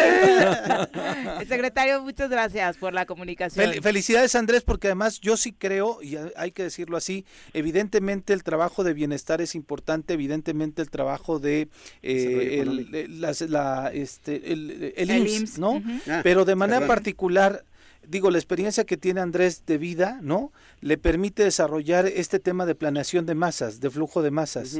Y yo creo que gran parte del éxito que hubo en el centro de Lagunilla y gran parte del éxito que tuvo el centro del papagayo ayer y que el que estoy seguro que va a tener el día de hoy es, es a partir de tu experiencia que tienes de vida, Andrés, de poder organizar, de poder eh, generar esos flujos que de pronto la gente no entiende o la gente piensa que no son importantes, pero ese punto sí, de manera particular te, te, felicito. Sí, sí, sí, y estoy seguro que tú tuviste gran importancia en este sentido. Te agradezco mucho, Pepe, y, y, sí, pues sí, ha sido un esfuerzo muy, muy grande, sobre todo que, que muchas, en muchas ocasiones eh, lo supimos dos o tres días antes, entonces hubo que moverse muy rápido. a Viri, a Viri le consta eh, lo, la velocidad con que hemos tenido que trabajar, pero creo que es un esfuerzo que vale la pena porque ver esas caras en estas filas de, de vacunantes es muy gratificante. Te agradezco mucho el concepto y les mando un abrazo. Abrazo. Te, veían como Santa Claus, por eso te querían mucho. un abrazo. un apunte. te quiero, cabrón. Suerte a tu equipo hoy. Este, un apunte. Llevamos 131 millones de dosis aplicadas. Este, casi 60 millones de mexicanos ya tienen la, la, primer, la el esquema completo. Y no queremos que nos pase lo que está pasando, por ejemplo, en Alemania. El tema del rebrote eh, del, de la cuarta ola de, del COVID en Alemania obedece principalmente a los no vacunados, a la gente que de manera voluntaria no quiso aplicarse a la vacuna y son los que están siendo ahorita el, el eh, no solamente el vector de propagación, sino también el tema de la mayor mortandad. Entonces, por favor, ciudadanos, nuevamente, ¿cuántas veces no lo hemos dicho aquí? Vacúnense. Es un piquetito nada más. Es un piquetito. y aparte es increíble cómo los países productores de la vacuna tienen una población que no quiere vacunarse, que se resiste o que no cree, ¿no? Es, es, es, muy emblemático en esta pandemia. Eh, son las 8.20, un abrazo a Virginia Colchado, a Peter Salgado, a Leti Fragosa, muchas gracias Leti por acompañarnos. Alberto Caballero sobre el tema de los documentos para las pensiones dice, ¿cómo funciona? Las firmas las falsifican y los presidentes se prestan a compadrazgos. Las dos cosas eh, suceden y por supuesto las dos cosas son un delito. A llegar a eh, fondo. ¿eh? Eh, y hay que sancionarlo, como mencionábamos. Vero García, también un abrazo. Alejandro Avelar dice saludos a Juan Ángel Flores, agradecer por las estrategias para reactivar la derretida económica para el municipio y bueno, tenderle la mano, ¿no? A quienes lo, lo necesitan ahí en este municipio de la zona sur. Erika Ortiz, también un abrazo. Juan Montes Ramírez, muchas gracias por acompañarnos. El Barto también a través de Twitter nos dice que es muy, muy desafortunado que se diga tan sencillo y como parte de la cotidianidad. Eh, es el acomodo del crimen organizado, se está aprovechando el vacío de poder.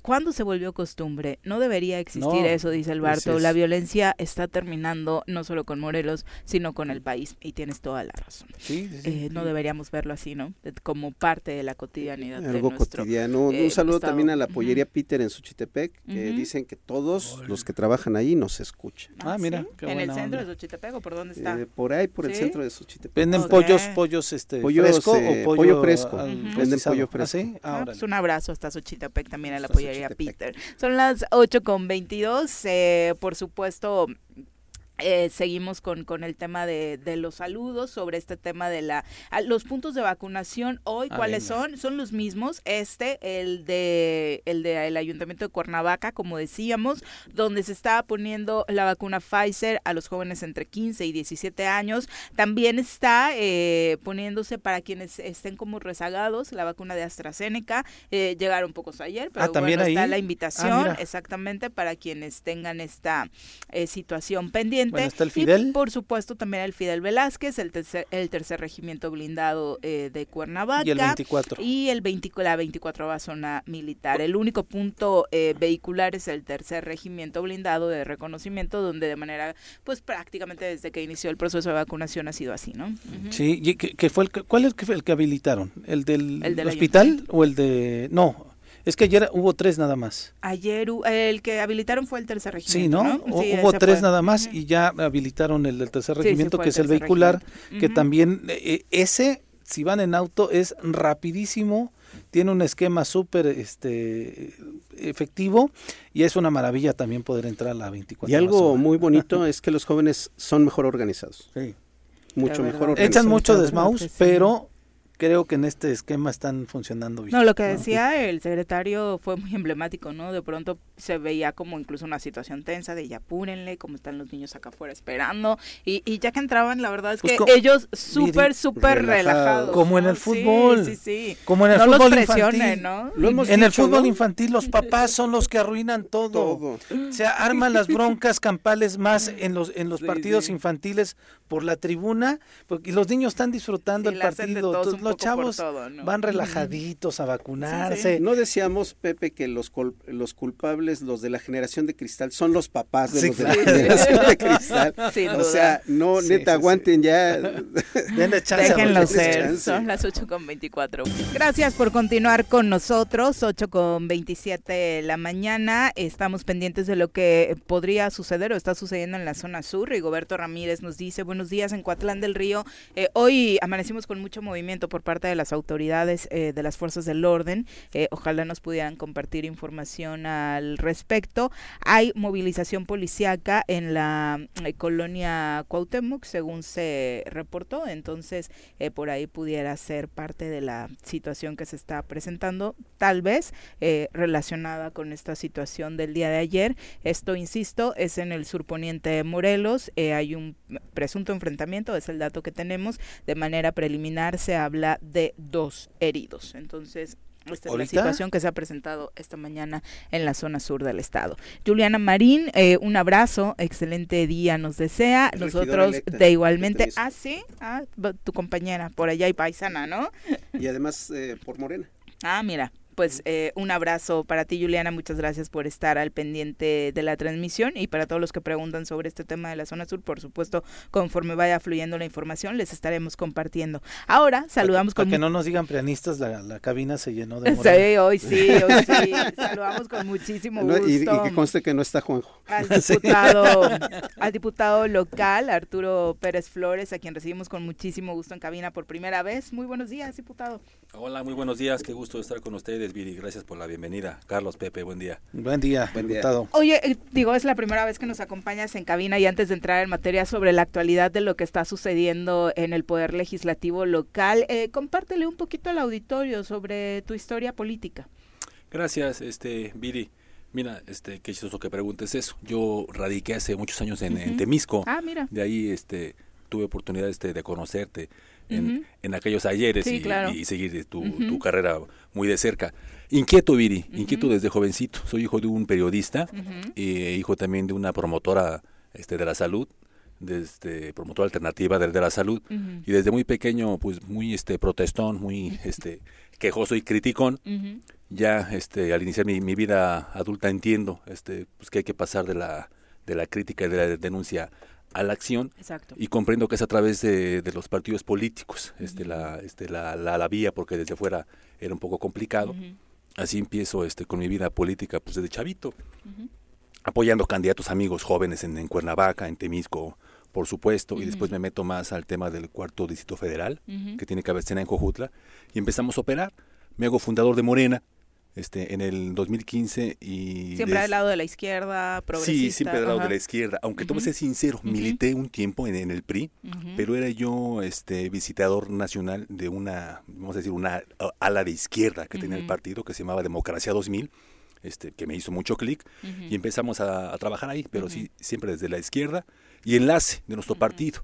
En nuestro partido, el Morena, nos llaman enlaces, son una suerte de coordinadores, tenemos enlaces estatales y enlaces distritales, tu servidor enlace del cuarto federal, en la contienda del 18, en esa contienda histórica, te puedo decir pues, con mucho orgullo que trabajamos ahí fuerte para conformar las estructuras de promoción y defensa en esa eh, contienda histórica.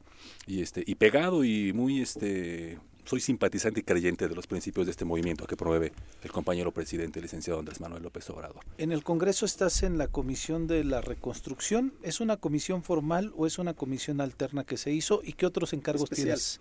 Es una comisión especial, eh, la de la reconstrucción. Eh, gracias al apoyo de mis compañeros, en efecto, soy el presidente de, de, esa comisión, que estamos por darle la formalidad, estamos trabajando en eso, Carlos. Y también soy presidente de la Comisión de Gobernación y Gran Jurado.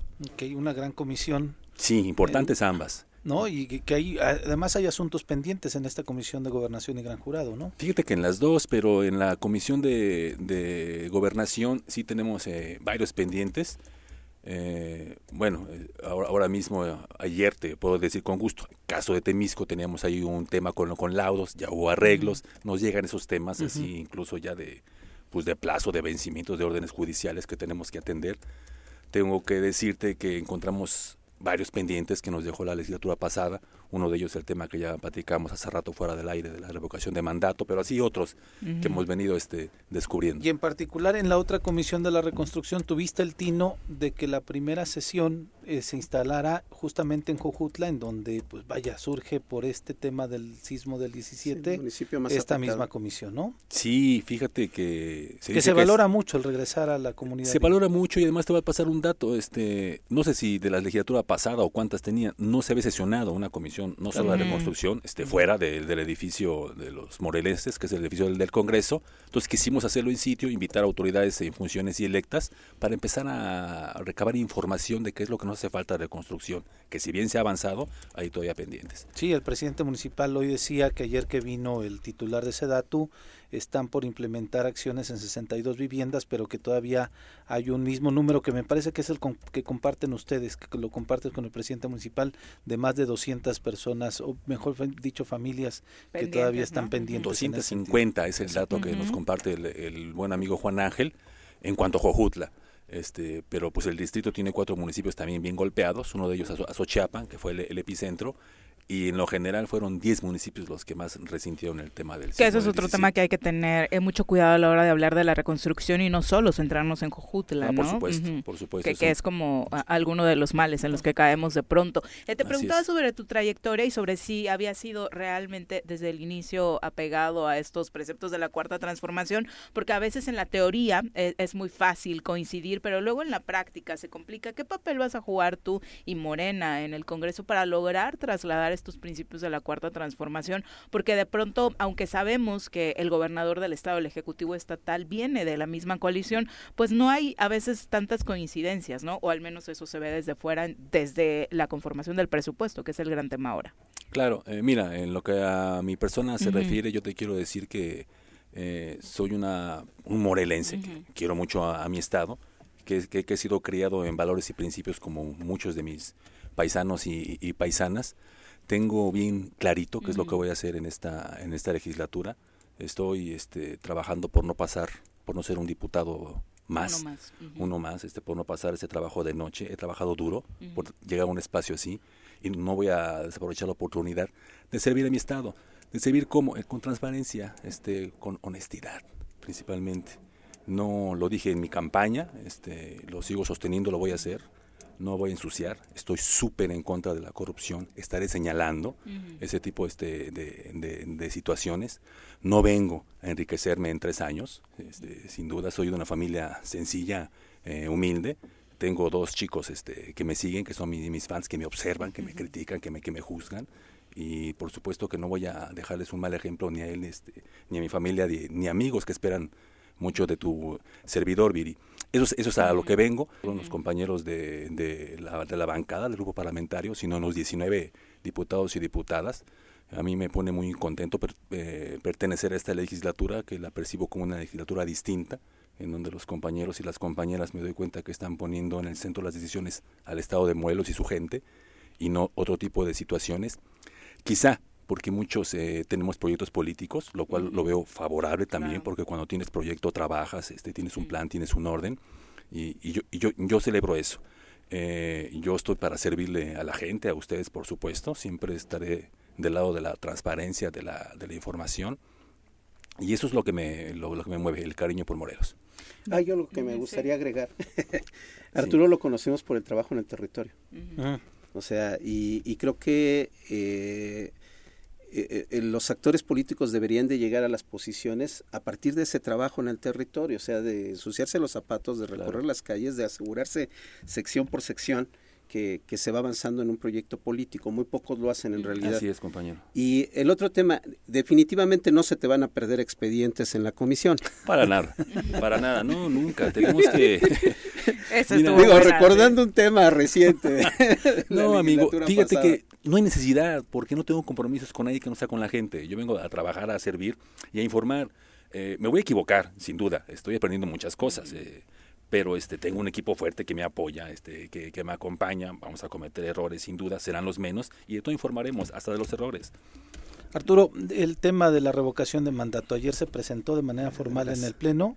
Eh, decían algunos que tal vez podía tener dedicatoria, hay otro diputado que dice no, no es una dedicatoria expresa hacia el gobernador. Eh, ¿Avanzará? ¿Se podrá? Eh, porque hay algunos, hay un grupo de ciudadanos incluso que está recolectando firmas ahorita en el estado de Morelos para tratar de homologar el mismo ejercicio que tendremos a nivel federal posiblemente en abril ya en estas nuevas fechas que dio el INE y hay algunos ciudadanos que están pidiendo que se realizara en el estado de Morelos para la figura del gobernador. ¿Cómo va platícanos, se podrá aprobar pronto, este ¿Cómo ves el ambiente legislativo en ese sentido? Sí, qué buena pregunta, compañero, este, porque, bueno, más bien fueron como tres preguntas. Sí, claro. Disculpa. no, no te preocupes. Voy a tratar de responderlas todas. Primero decirte que en efecto no lleva dedicatoria a nadie. Quien este, diga esto o trate de irse por ese lado, eh, eh, no conoce del movimiento Morena ni de la propuesta que tiene de empoderar a la gente con herramientas de participación democrática. Eso por un lado. Por otro lado, pero en el mismo sentido, eh, se trata de un mandato legal. estamos atendiendo este, la ley y cumpliendo la ley en esta reforma, si mal no recuerdo, que se presenta el 19 de septiembre del 19, en su transitorio sexto, mandata a los estados armonizar esta ley y les da un plazo de 18 meses, plazo que se venció en junio pasado, eh, si, mal no recuerdo. Entonces vamos tarde ya con esta armonización.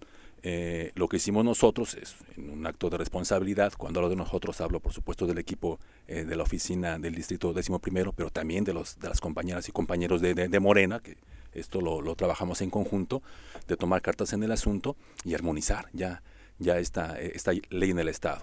En efecto, ayer metimos e, ese punto y en los compañeros, diputados y compañeras, yo veo el ánimo de, transitarlo. Incluso compañero Elecir Polanco del PRI, en septiembre pasado ya se había manifestado en ese sentido. Asimismo la compañera Tania, Tania, Valentina. En fin, son varias fuerzas de diferentes expresiones políticas que abogan a eso, a empoderar a la gente. Porque no olvidemos algo súper importante. Esta herramienta de participación no tiene otro objetivo más que empoderar al pueblo. En todo momento el pueblo pueda decidir, quitar y poner. Tania de pronto mencionó que no fuera nada más en la figura del gobernador, sino del presidente municipal, del diputado y demás, situación que se me hace un poco compleja. ¿No será meterle paja para trazar este tema? No sé cuál sea el posicionamiento de la compañera este, diputada, que me parece muy respetable. Mi punto de vista es que los diputados locales y los alcaldes ya cuentan con un sistema de evaluación que es la reelección. Exactamente. Eh, los otros temas respecto al presupuesto, ¿cómo van eh, tu postura, tus temas prioritarios a estar observando ahora que han estado eh, pues ya presentándose a los diferentes secretarios de despacho, cuáles son? Fíjate que yo celebro la estrategia de, bueno, estos ejercicios que se han dado de, que informen las, las, secretarías, las instancias, me parece que nunca se había dado y nos permite empaparnos más del tema Obviamente eh, yo no soy técnico, en ese sentido me tengo que asesorar con, con gente especialista en los presupuestos, pero eh, respondiendo a tu pregunta o tratando de responder a tu pregunta, para mí yo vengo del sector educativo, tengo 25 años de servicio en, el nivel básico, eh, me llama mucho ese sector, aunque no este, tengo una, una comisión de, de manera directa. Tenemos una problemática recurrente acerca de las pensiones. Año con año, compañeros que han este, devengado, que se han ganado este, pues, esa, esa prestación ese derecho, ahí los tienes en marcha, así correteando, y de repente si hay recursos que no se etiquetan. Yo voy a abogar mucho por el etiquetado de recursos, para que no se puedan desviar a otros temas, desviar, mover otros temas. Será ese, me preocupa un tema así de mis de una de las comisiones que presido, que es el de la reconstrucción, no está presupuestado un solo peso para reconstrucción en el presupuesto para el año siguiente. Me parece que ni los tres anteriores. ¿eh? No, sé. Pero sí hay un presupuesto para desastres naturales. Entonces estamos ahí este, tratando de articular algo este, para poder disponer sin blanquear ese fondo de algo que ya tenemos ahí presupuestado, pues, para no jalar la cobija, como dicen los compañeros, y destapar otra cosa. Este, sí, vamos eh, con creatividad y con inteligencia y con mucho estudio a ver de dónde podemos, con lo que hay, eh, ser, ser más eficientes en, el gasto. De entrada, Pero a través de esa figura sería. A través de esa figura. Pero en lo general, este amiga Viri, eh, sí, tratar de reducir lo más que podamos a gastos totalmente innecesarios. O sea, es decir, tenemos que hacer un ejercicio de, gasto realmente austero en, beneficio de la gente. Creo que sí se puede, eh, aunque el presupuesto pues está ajustado en lo general.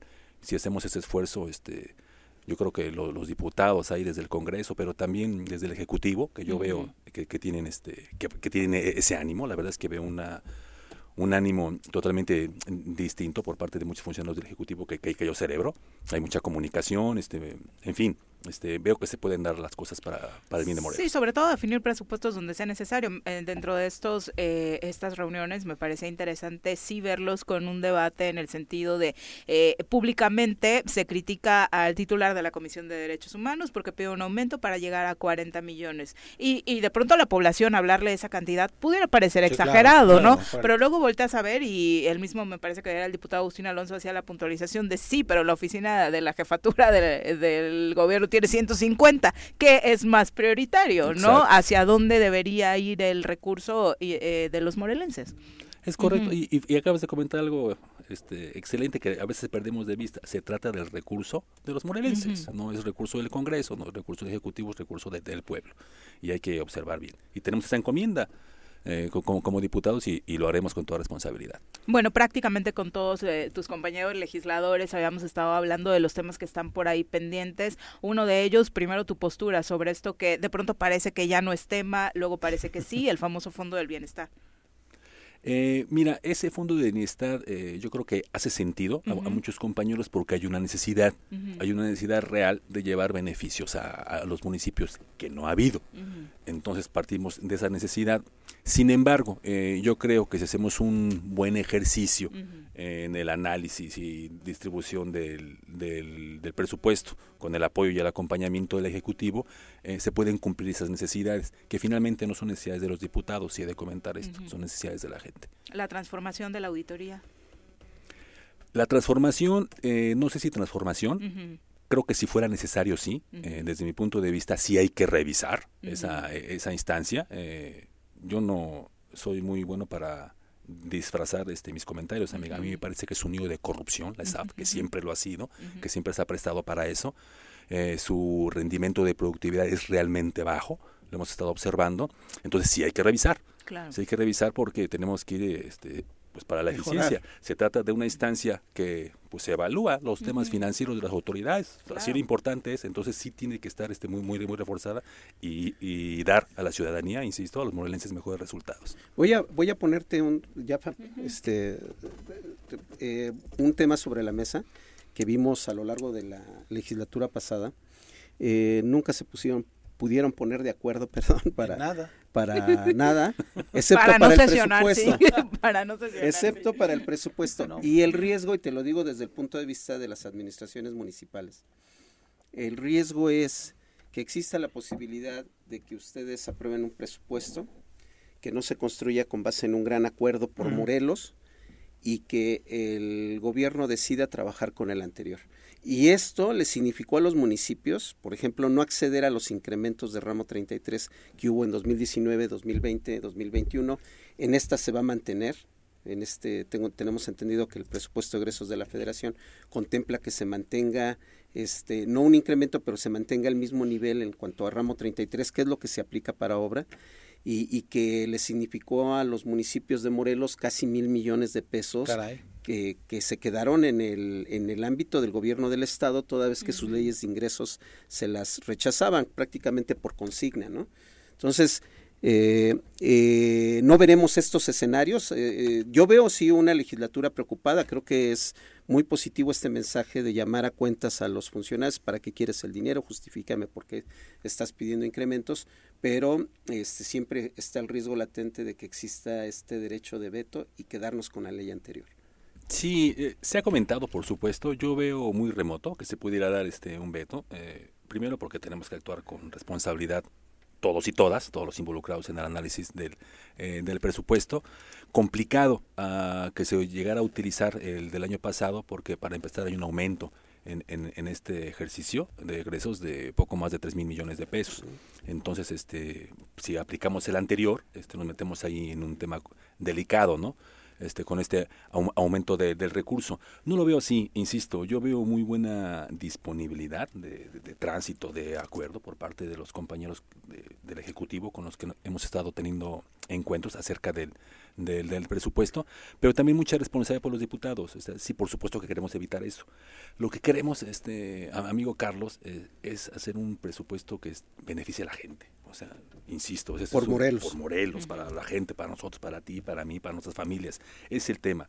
No es un tema de diputados ni de beneficios para diputados y me queda súper claro que por parte de los amigos del gobierno del Estado tampoco es un tema que, les, que, ellos quieran beneficiarse, beneficiarse de manera personal con esto.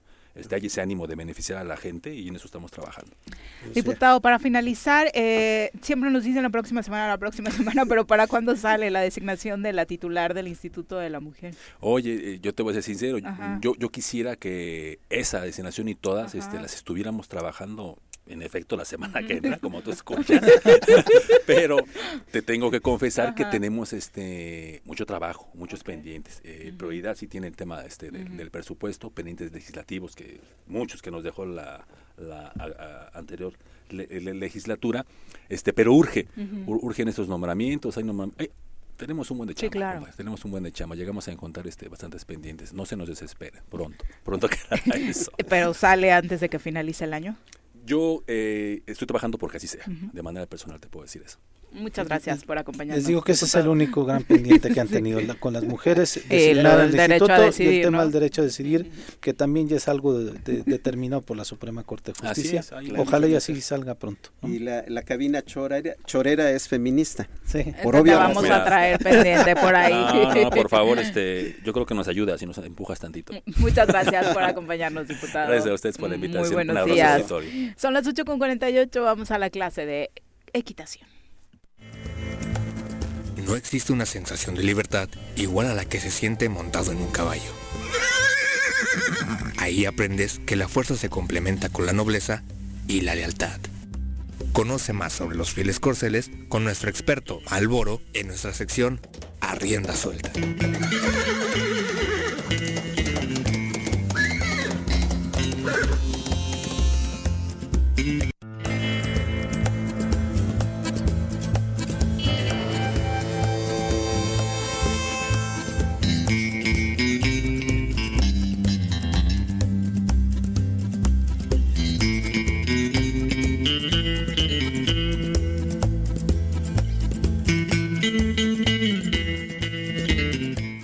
Querido Malboro, ¿cómo te va? Muy buenos días. Aquí corriendo, como siempre. Como siempre, Malboro, como pues, siempre. No llega temprano el Malboro, pero los tiempos acá en cabina siempre andan apuradillos. Cuéntanos, ¿qué lección nos dejas hoy Hola, días. A, los caballos? Pues ahora quiero hablar un poquito de los de las monturas, de las sillas de montar. Eh, ya sea, este, y me refiero en general a las sillas albardones, hay, hay monturas inglesas tipo europeo. Hay montura tejana, la montura charra, la montura de, acá de Centroamérica. eh, me refiero en general a todas las monturas, quiero hablar un tantito al respecto de ellas, ya que es mucho, muy importante saber escoger una montura para un caballo. Hay monturas de bastante buena calidad y que se ajustan muy bien al lomo de un caballo.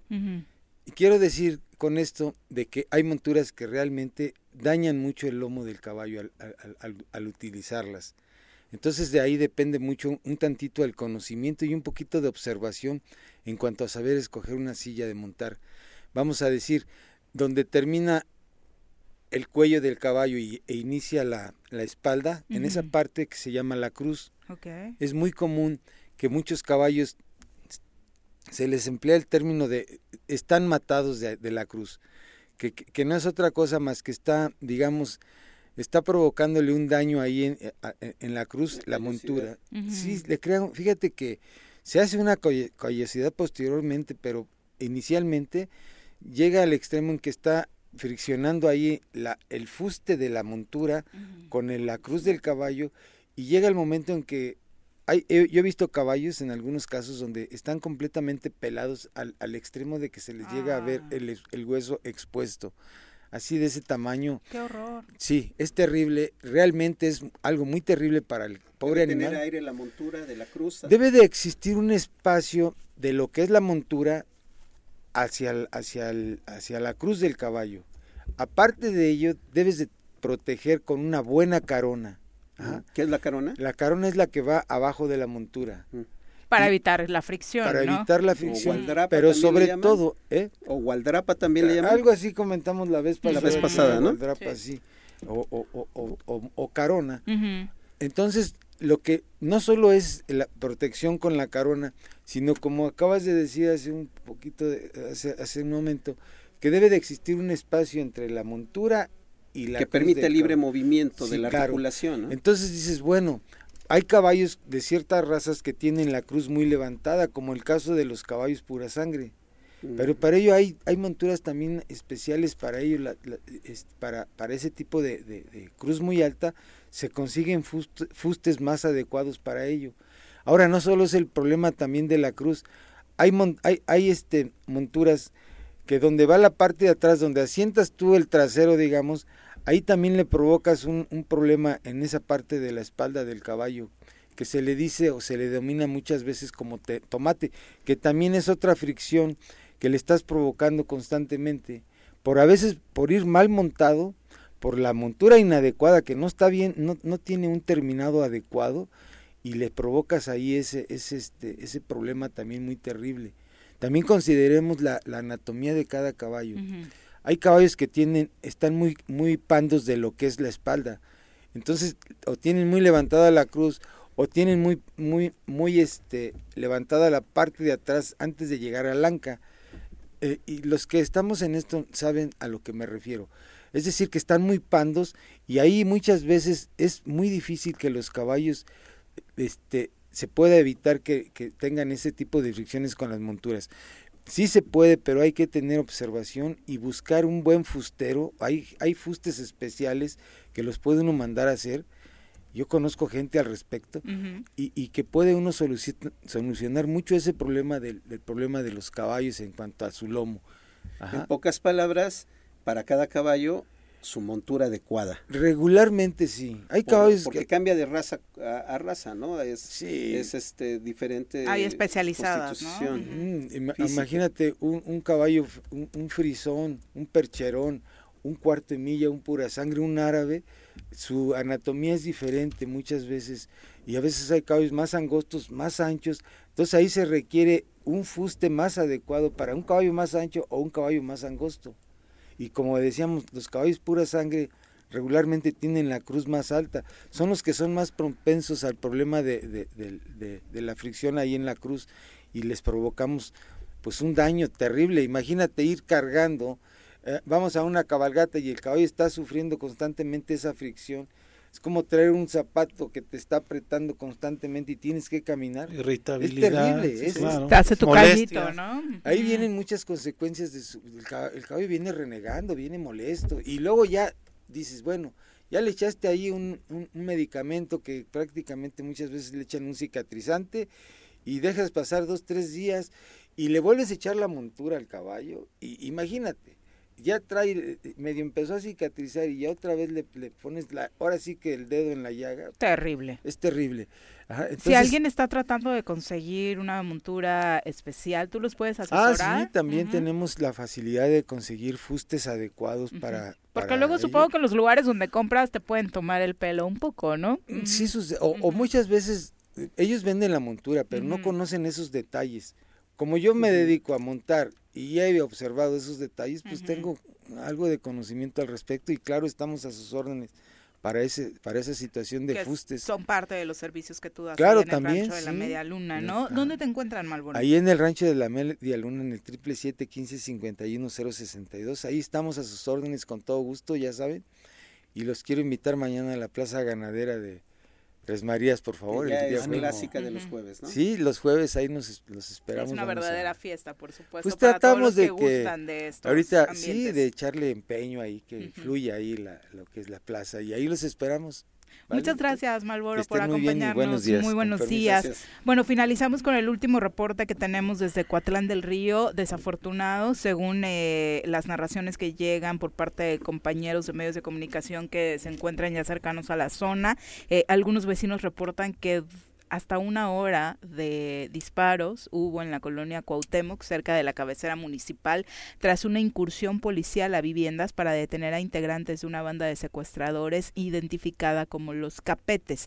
Eh, desde alrededor de las 7 de la mañana de hoy se iniciaron los cateos con una fuerte movilización en la calle Caralampio de la colonia Cuauhtémoc y esto por supuesto puso en vilo a los vecinos de la zona. ¿no? Sí, se habla ya incluso, bueno, en imágenes se ven dos personas muertas, no sabemos sí, si son las que de entrada dijeron que estaban heridos, exactamente. ya, ya en las imágenes se ven dos personas muertas, no sabemos si son de la UEX o, son del, del, grupo delincuencial, ¿no? Estaremos esperando la información, pero sí, híjole, otra vez. Terrible. Pero a partir, a, partir, de una acción de la policía, ¿eh? De sí, claro. Pero bueno, mejor hablemos de la selección nacional y si vamos a Qatar y qué tal anda el Tata Martino poniendo la alineación, ¿no? Promovamos ese tipo de cosas, qué barbaridad. Mi querido Carlos, muchas gracias por acompañarnos. Gracias, Miri, gracias, Pepe. Mm, Carlos. Pepe, muy buenos días, muchas gracias. Bueno, a nosotros en la mesa ya no nos interesa la liguilla, pero hoy inicia con los cuartos de final, Pumas contra América a las 7 de la noche y Monterrey contra Atlas allá en Regiolandia a las 9, violencia en el estadio. Bueno, en CU se ve difícil el panorama respecto a este el ambiente que se vive en este tipo de partidos, pero bueno, a los que les sigue interesando la liga, ahí está la agenda de hoy. Muchas gracias por acompañarnos, que tengan excelente día. ¡Uy! ¡Se acabó! Pues así es esto. Esta fue la revista informativa más importante del centro del país. El Choro Matutino. Por lo pronto, el Choro Matutino. A bailar y a gozar, el Choro Matutino se va a acabar.